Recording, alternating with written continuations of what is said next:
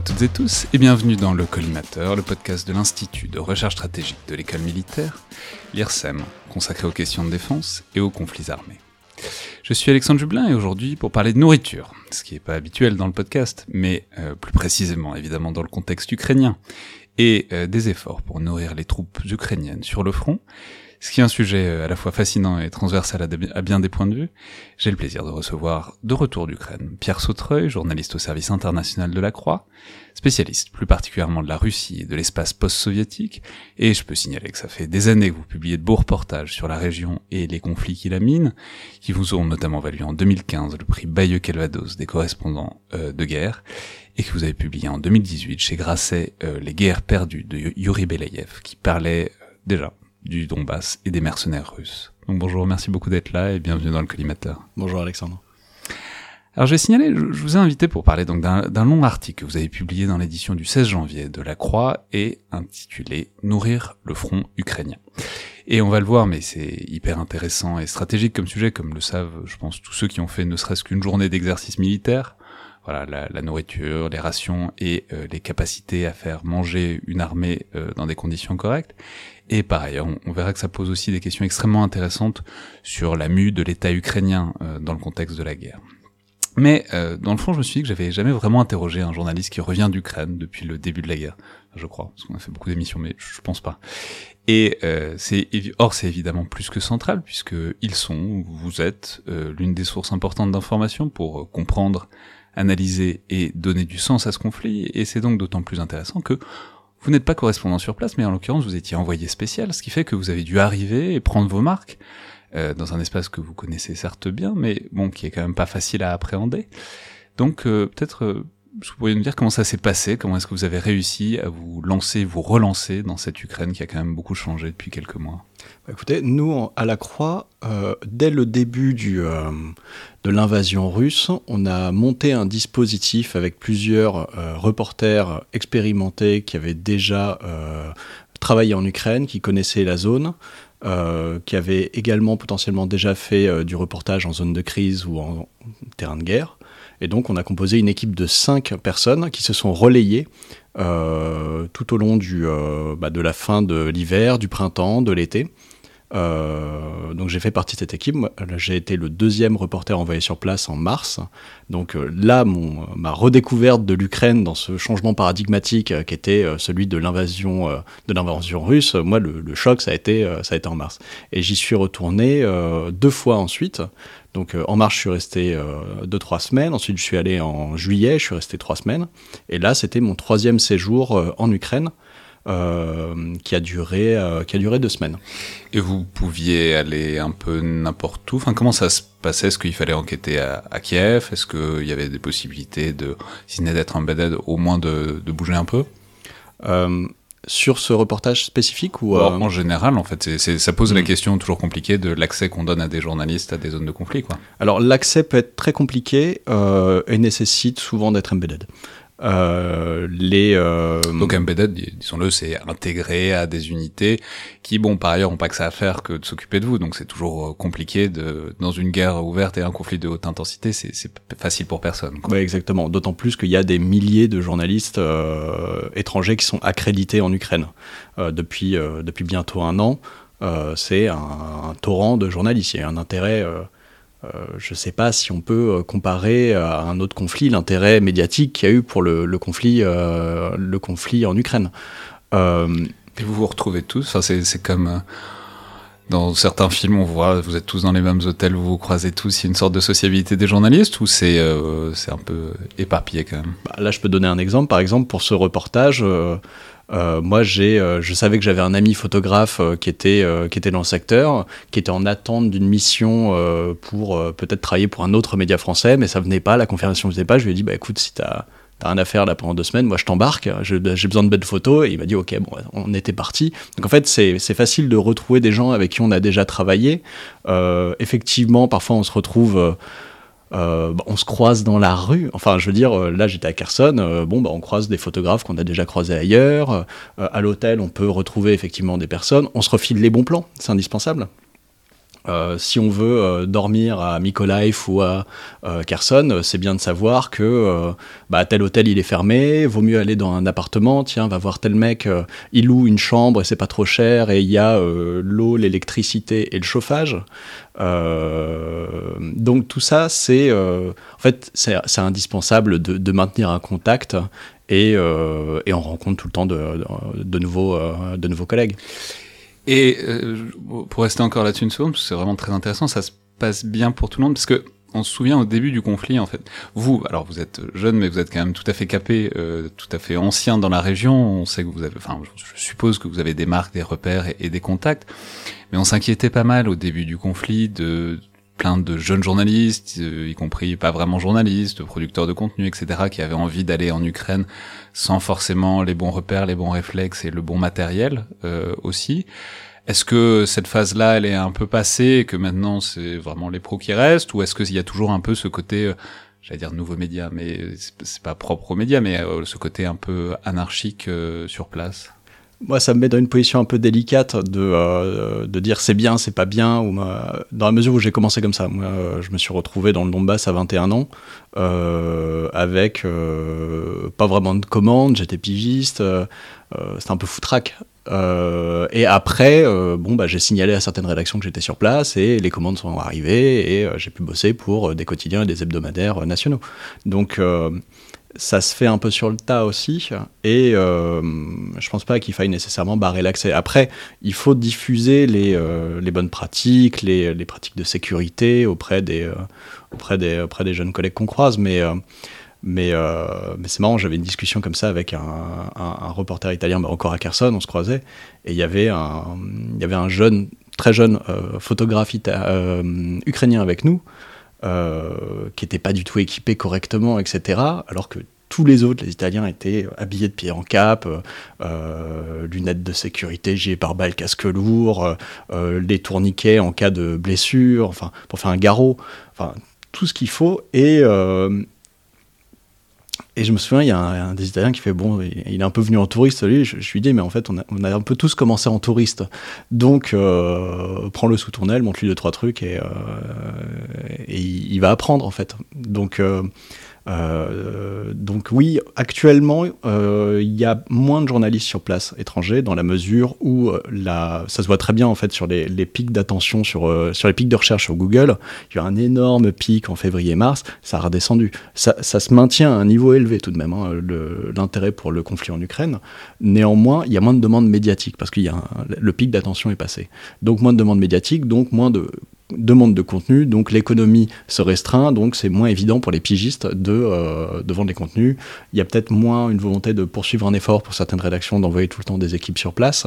Donc actuellement, il y a moins de journalistes en, Ukraine, mais ça reste à un niveau euh, très élevé. Et là, avec le 24 février qui arrive, le premier anniversaire de la guerre, euh, ça va être va avoir du monde en Ukraine. Alors donc là, euh, troisième euh, séjour en Ukraine depuis euh, le début de la guerre, et alors j'imagine bien qu'il y a aussi des, enfin, il y avait des sujets courants à traiter, l'évolution des fronts, etc. Mais au-delà de ça, le, vous avez donc ce, ce, dossier sur la nourriture dans l'armée ukrainienne. Enfin, je veux dire, c'est un sujet absolument fascinant dont on ne parle pas assez et qui est assez peu étudié, même en histoire militaire, c'est assez compliqué à étudier. Or, on va en reparler, mais c'est absolument crucial pour comprendre bien des choses. Mais voilà, simplement là, en l'occurrence, donc vous publiez ce, ce, sujet à votre tour. Même, comment euh, l'idée vous est venue? Comment comment est-ce qu'il est apparu ce sujet? Euh, grâce à Twitter, en fait. C'est-à-dire, je suis tombé euh, par hasard dans les suggestions de, mon, fil d'actualité sur Twitter euh, sur le compte d'un chef cuisinier ukrainien qui, qui possède six ou sept restaurants en Ukraine. Qui s'est mis au service d'une unité des forces spéciales ukrainiennes et il leur cuisine chaque jour des bons petits plats mais d'une qualité assez folle. C'est-à-dire, il publiait des vidéos comme ça où il montrait bah, dans des barquettes disposées. Bah, Aujourd'hui, on a fait, je sais pas, on a fait des côtelettes de porc trop bonnes avec des, des légumes, avec, enfin, juste ça donnait trop envie son truc quoi. Et en fait, parfois, faut suivre son enthousiasme. Euh, je saurais pas trop comment expliquer, mais je me disais, ah, ça a l'air marrant comme sujet.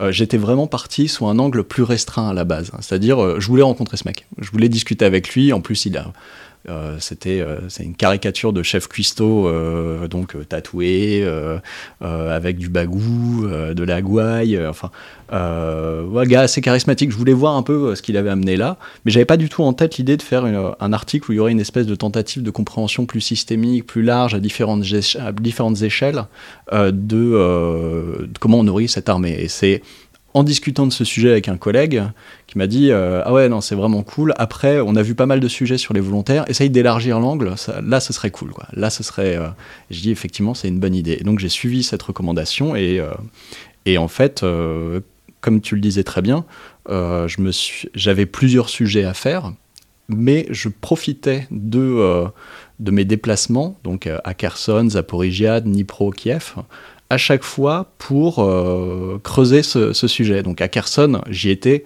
spécialement pour un sujet à propos de, euh, bon bah, un mois et demi après la libération, quelle est l'atmosphère, quelle est la dynamique? Et bon, bah, la dynamique, elle est que les canons russes sont de l'autre côté du Dniepr et bombardent la ville comme attendu, donc euh, il y a des dizaines de milliers de personnes qui sont parties. Et mais en faisant ce reportage, bon, bah, je suis tombé sur euh, Tetiana, une, euh, une femme euh, qui cuisine avec trois autres volontaires dans son arrière-cour. chaque jour, elle cuisine 100 repas pour les soldats ukrainiens qui viennent tous les jours entre 11h et midi chercher les, les espèces de, de, de cantines portables euh, rempli de, euh, nourriture euh, diverses et variées. Ça peut être des soupes, ça peut être du plof, donc du riz pilaf. Euh, parce que euh, parce qu'ils en ont marre de manger des rations militaires en fait bêtement. Mais alors ça pose des questions très intéressantes sur les différents types et que vous détaillez très bien dans l'article sur les différents types de nourriture en fait parce que évidemment on mange pas la même chose au front ou euh, en ville quand on, est en repos ou en rotation etc évidemment c'est pas le même type de nourriture et elles peuvent pas être packagées de la même manière mais simplement pour insister juste une seconde sur le côté un peu systémique euh, en fait, c'est aussi une histoire politique de l'Ukraine que vous faites à travers ça. C'est assez intéressant. Enfin, c'est un peu grandiloquent, mais non, en fait, c'est parce que ça dit beaucoup de choses qu'on avait l'habitude de dire sur l'Ukraine. C'est-à-dire que c'est un pays euh, corrompu où il y a des problèmes, notamment de, euh, dans les interactions entre public et privé, etc avec des gens qui se de la part du lion dans des marchés publics. Et là, en l'occurrence, il semblerait que ce soit un peu la situation, en tout cas pour la nourriture de l'armée ukrainienne, c'est-à-dire bon bah avant 2022 et puis depuis plusieurs années, il y avait un problème qui était identifié de la manière dont on nourrissait les soldats et de la nourriture qu'ils recevaient quoi. Ouais, tout à fait. En fait, ce qui est, euh, ce qui est vraiment passionnant, c'est que ça, ça, donne un angle pour explorer effectivement euh, bah, les relations entre le public et le privé, euh, les tentatives de réforme infructueuses, souvent un pas en arrière, deux pas en avant, ou l'inverse. Enfin, et Là, typiquement, euh, le, système d'approvisionnement en nourriture de l'armée euh, a été externalisé à partir du milieu des années 2000. Euh, donc à partir de, vers 2005-2006, ce sont des sociétés privées qui ont commencé à fournir non seulement la nourriture, mais également les chefs dans les unités militaires, donc les bases à l'arrière, pour, nourrir les soldats. Donc les cantines, c'était géré par des sociétés privées. Et il y a euh, plusieurs sociétés comme ça qui sont euh, réparties le marché, et souvent d'anciens officiers dans ces entreprises qui avaient des bons contacts au ministère de la Défense, et c'est un marché qui est devenu notoirement corrompu, avec euh, régulièrement des, espèces de petits scandales plus ou moins gros, et qui ont culminé, le plus, un des plus connus étant un empoisonnement collectif à la base militaire de Desna, où il y a eu euh, de mémoire 169 euh, soldats qui ont fini à l'hôpital suite à un cocktail de staphylocoques, bactéries diverses et variées, moisissures dans la nourriture. Et ça c'était en 2016. Ça c'était en 2016. Et régulièrement, ça c'est un sujet en fait qui a pris beaucoup de, qui a pris beaucoup de la lumière en Ukraine en tout cas depuis le début de la guerre dans le Donbass, parce que là les soldats se battent vraiment et euh, bah, ils trouvent des relais dans la presse, dans la société civile, pour dire bah, regardez, c'est absolument euh, immonde ce qu'on mange, ou euh, regardez, il y a des produits moisis qui nous parviennent, ou regardez, parfois j'avais vu une photo, mais c'est abominable, c'était une boîte de pâté, et dedans il y avait des dents. Dents d'un, on ne sait pas si c'était d'un rongeur ou d'un chien, quoi. Enfin, je veux dire, le, donc le soldat montrait ça, euh, il avait publié une photo, ça avait fait un scandale. Donc il y a régulièrement comme ça des, des, euh, euh, des, des, occasions de mettre en lumière les difficultés de, de cette chaîne logistique et après, bon, c'est pas resté inerte depuis 2014. Euh, il y a eu euh, un vrai effort des autorités ukrainiennes pour mettre en place de nouvelles rations sèches ou rations militaires, donc euh, celles qu'on consomme sur le front en première, deuxième, troisième ligne quand on ne peut pas cuisiner. avec une, certaine mise en scène politique, Poroshenko, l'ancien président, qui était allé déguster des rations militaires devant les caméras. mais de fait, elles sont, devenues meilleures. Et là, dans le conflit actuel, ce qu'on voit, c'est que les anciennes rations militaires euh, coexistent avec les nouvelles rations militaires, où là, on a par exemple euh, bon, bah, les traditionnels biscuits secs avec le pâté de foie qui vaut ce qu'il vaut, mais aussi des, dans des pochettes souples, des, des plats cuisinés qu'on peut, qu'on peut réchauffer avec un système sans feu. Euh, donc on verse de l'eau sur un petit euh, dispositif chimique et ça permet de produire de la chaleur et là on peut euh, manger ça avec une cuillère. Donc ça c'est vraiment un, c'est un plus, c'est une progression. Mais ouais, d'autant que, enfin, faut le dire, mais c'est c'est hyper important. Enfin, je veux dire, c'est presque cliché de dire la nourriture c'est de l'émotion, mais c'est assez vrai quoi. Et quand il y a des gens qui se battent et que en plus bah, ils avancent grâce à la nourriture qu'ils mangent quoi. Donc quand en plus c'est dégueulasse et que ça, ça, ça, montre, euh, je veux dire, c'est presque un symbole de à quel point est-ce que l'arrière se préoccupe du front. Complètement. Le, le, le, ce qu'ils mangent. Donc, c'est-à-dire, est-ce que vous l'avez euh, ressenti dans vos échanges avec les soldats? Qu'est-ce qu'ils en disent en fait de ça?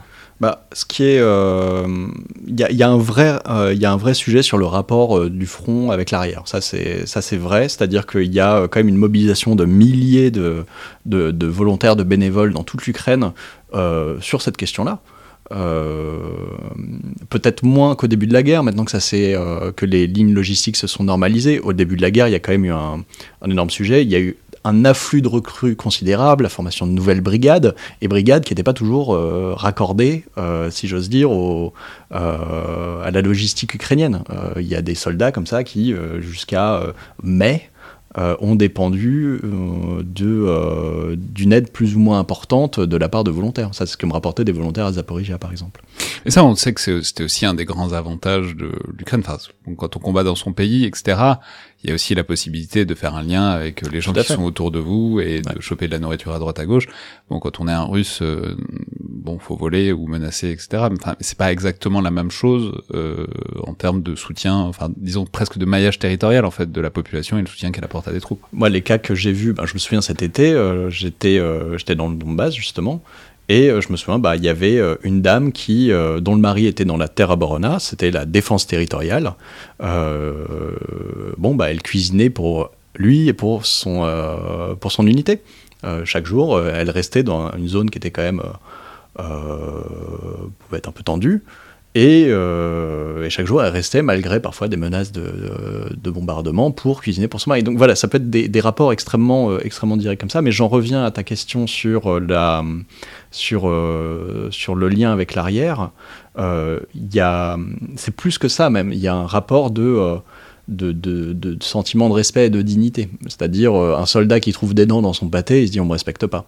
Et un soldat qui peut manger un borge cuisiné par par, euh, par une mamie du coin euh, qui a fait l'effort chaque jour de cuisiner pour, eux. Là, ils sentent qu'il y a, ils sentent un vrai lien avec l'armée. Donc forcément, il y, a, il y a un lien moral, ils, apprennent, ils apprennent à connaître euh, les, les locaux.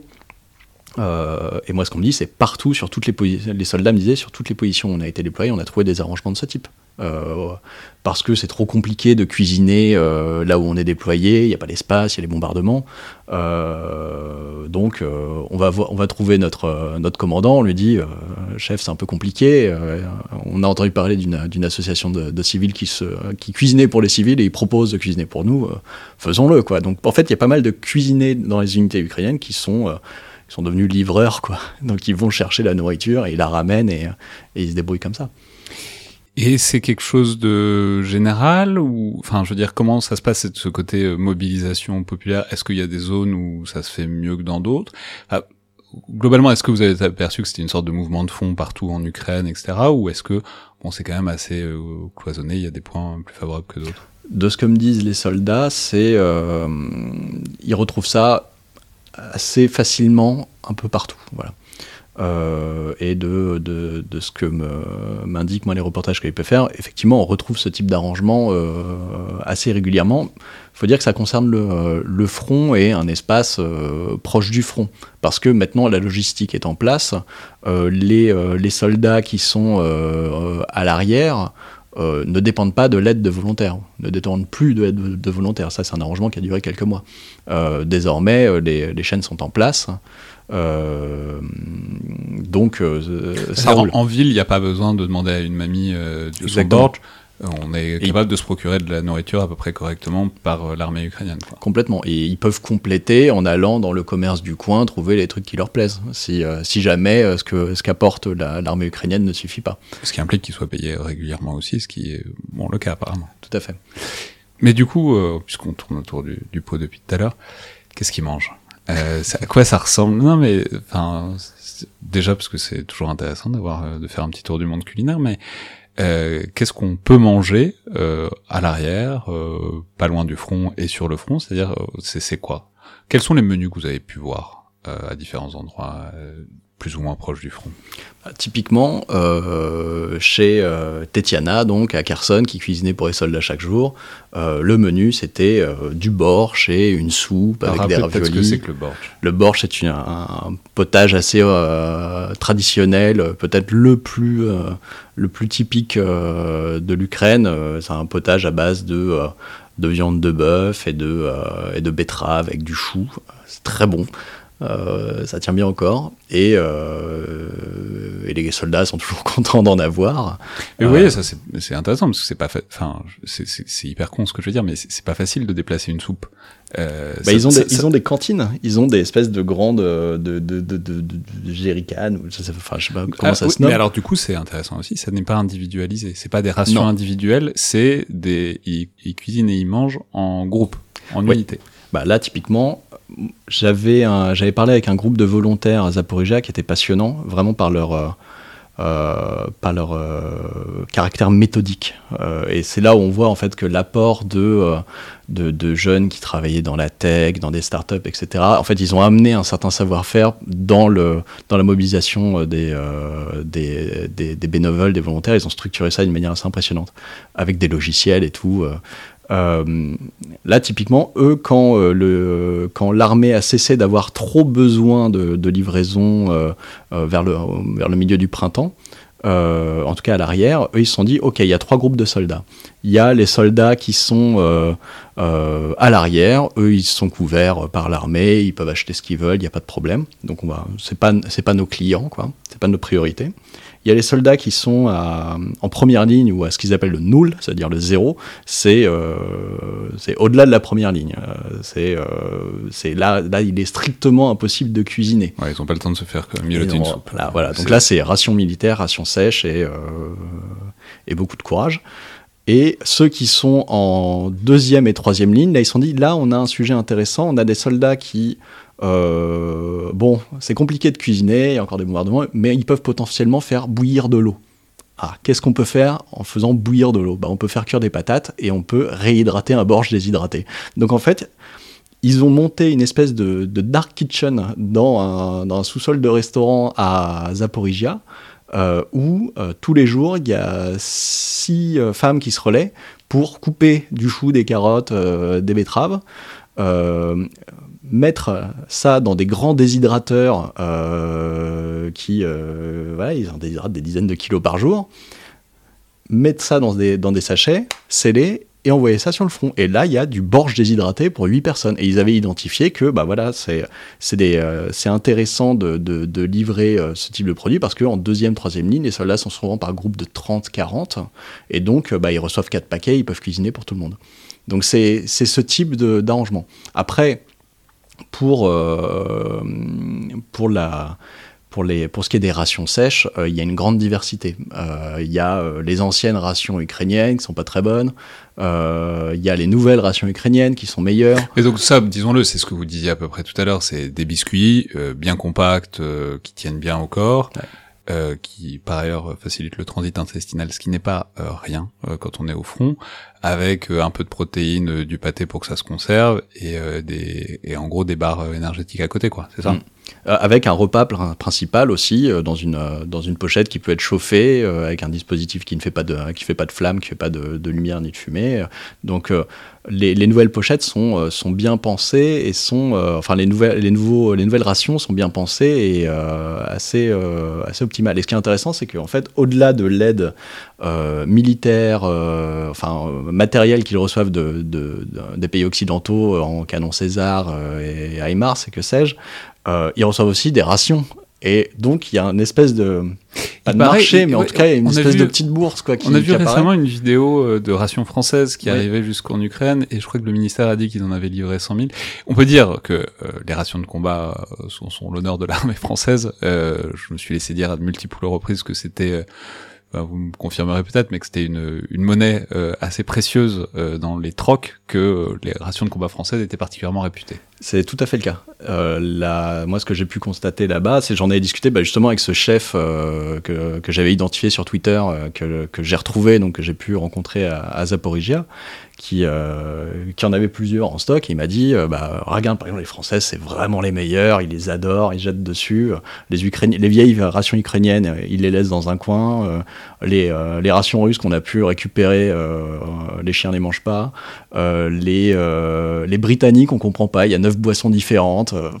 Donc, en fait, il y a une espèce de petites interrogations comme ça, mais bon, il y y, a, effectivement des préférences qui sont identifiées. mais certes, c'est les meilleures, mais elles sont moins pratiques parce que les, les rations françaises sont dans des boîtes. Euh, euh, sont dans des boîtes qui tiennent moins dans un sac, tandis que les rations ukrainiennes typiquement sont dans des sacs mous euh, en plastique.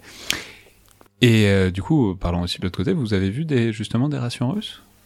Non, moi je les ai pas vues de mes yeux, on m'a juste rapporté que c'était vraiment pas bon. Et le peu que j'en ai lu ensuite dans les, euh, soit dans la presse ukrainienne ou, euh, ou dans des, des, des, blogs, vidéos, etc., qui montraient euh, le test. Ils disaient, bah non, enfin c'est juste abominable ce qu'ils leur donnent à manger. Alors, je sais pas s'il y a une une part d'exagération, etc. Mais c'est ça, mais est-ce que c'est toujours compliqué aussi de trouver un truc représentatif Enfin, j'imagine que même dans les rations françaises ou quoi, on peut aussi, on peut toujours en trouver une où il y a du moisi ou du pourri ou un truc. Euh, c'est-à-dire, euh, voilà, une vidéo qui tourne ne veut pas forcément, n'est pas forcément représentative de la qualité moyenne des rations, quoi. En revanche, ce qui est certain, c'est que euh, les Russes n'ont pas cette arrière qui peut suppléer à un menu euh, qui trouverait à minima euh, ennuyeux ou rébarbatif, euh, sans parler des défauts de qualité. C'est-à-dire que le ministère de, la Défense ukrainien va dire bah, nous, on fournit. personne n'a faim dans notre armée, on fournit suffisamment. mais bon, bah, les, soldats, ils sont quand même contents de varier les plaisirs. Les, soldats russes, ils n'ont pas vraiment le loisir de le faire, sauf en procédant à bon, bah, de l'achat euh, de diverses choses dans les territoires occupés, euh, euh, potentiellement de l'appropriation de diverses choses dans les territoires occupés. Enfin, ah bon, on peut imaginer que, enfin, et pas que, hein, qu'ils doivent être capables de voler une poule de temps en temps et de la faire cuire. Enfin, c'est pas, euh, mais, mais c'est pas, c'est pas fiable, quoi. Là, moi, là où je trouve euh, ce sujet vachement intéressant, c'est, euh, c'est justement cette illustration du rapport entre l'armée et la société. C'est-à-dire que c'est une illustration de plus de, du, du, du de, de, la proximité et de l'accompagnement de la société dans, dans ce conflit. Ce n'est pas juste l'affaire des militaires. Il y a vraiment une mobilisation de la société pour, pour accompagner, soutenir aider. Euh, là où en Russie, à l'inverse, on a le décalque opposé, c'est-à-dire on a longtemps, enfin jusqu'à la mobilisation et encore, euh, eu la volonté de dissimuler euh, à la population qu'il y avait vraiment une guerre. On n'a pas le droit de dire que c'était qu'il y avait une guerre en, Ukraine. Enfin, je veux dire, le, mot est interdit, quoi. donc c'est. Oui, donc ça, ça, encourage moins les, les, initiatives de cuisiner pour les soldats puisqu'ils ne vont pas faire une guerre. J'en ai pas trop entendu parler, moi, côté russe. Donc là, on voit que c'est des initiatives en fait, mais enfin bottom-up quoi, de la société civile, etc. Et est-ce qu'on sait si euh, systémiquement, c'est-à-dire pour ce qui est en fait la manière dont ça devrait se passer, quoi, des prestataires euh, ou même l'armée qui le fait elle-même, quoi, est-ce qu'on sait si le système ukrainien s'est euh, réformé à la faveur de la guerre ou est-ce que peut-être c'est un peu trop tôt pour tirer des conclusions? Bah, Comme je le comme je disais tout à l'heure et comme j'explique dans l'article, en fait avant la guerre, c'était un, système qui était connu pour ses déficiences, euh, en partie liées à des affaires de corruption. Et c'est encore très récent, c'est-à-dire qu'en 2021, euh, le vice-ministre de la Défense euh, ukrainien est viré euh, suite à une affaire de corruption impliquant euh, une société majeure euh, prestataire de services alimentaires pour l'armée, et scandale qui induit la démission de M. Taran, qui était ministre de la Défense à l'époque. Donc, le prédécesseur de Reznikov, qui est le ministre de la Défense actuel. Donc en 2021, on a encore un scandale de ce type qui provoque bah, la chute d'un ministre de la Défense. Donc c'est important et très récent. Euh, sur fond d'attribution euh, de, de marchés quasi monopolistiques à une entreprise euh, très critiquée. Je vais pas essayer de prononcer le nom de l'entreprise, mais c'est Service Volontaire, quelque chose comme ça C'est ça. Et ce qu'on voit, euh, ce qu'on a vu par la suite, c'est la volonté de remettre à plat. Ça, c'était euh, Alexis Reznikov qui a demandé de remettre à plat ce marché en mettant euh, différentes offres de marché public pour démonopoliser ce marché parce qu'il était devenu monopolistique du fait de l'attribution de, quasiment, je crois que c'était 80-85% des parts de marché à cette entreprise très critiquée. Euh, ça, c'était une, une, une, une, relance en fait d'un fonctionnement un peu plus euh, entre guillemets démocratique de ce marché. Mais ce qu'on voit surtout, la grande euh, disruption, c'est la guerre. C'est-à-dire que depuis le début de la guerre, on voit un certain nombre d'entreprises de, qui faisaient de l'alimentaire civil auparavant, qui se lancent dans l'alimentaire militaire. Euh, ça devient très difficile de documenter. Euh, je fais une incise là-dessus. C'est difficile de documenter précisément qui sont les, euh, les prestataires de, de l'armée sur ce, sur ce volet-là, de l'armée ukrainienne, parce que l'armée ukrainienne, enfin l'État ukrainien ne publie plus les, les marchés publics relatifs aux questions militaires, pour ne pas que les Russes y puissent du renseignement. Euh, potentiellement. Et donc ils ont complètement nettoyé le site sur lequel était publiée l'intégralité des, euh, euh, des, tenders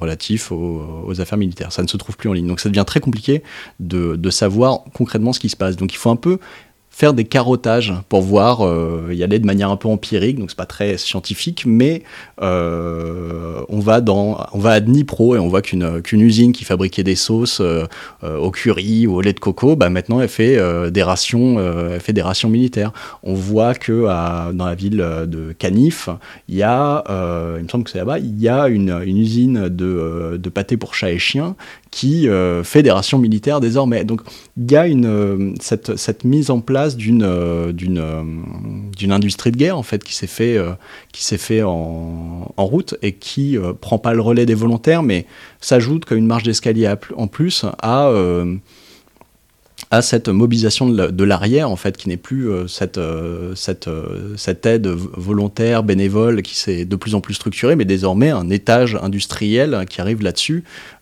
qui assume de chercher le profit, mais qui est nécessaire à l'Ukraine si elle veut s'inscrire dans la durée dans ce conflit. Très bien. Merci beaucoup, Pierre Sautreuil. Merci, Alexandre. Donc, je vais rappeler les références de ce très bel article de ce dossier. Donc, Nourrir le front ukrainien, paru dans l'édition du lundi 16 janvier de la Croix. Merci beaucoup. Merci.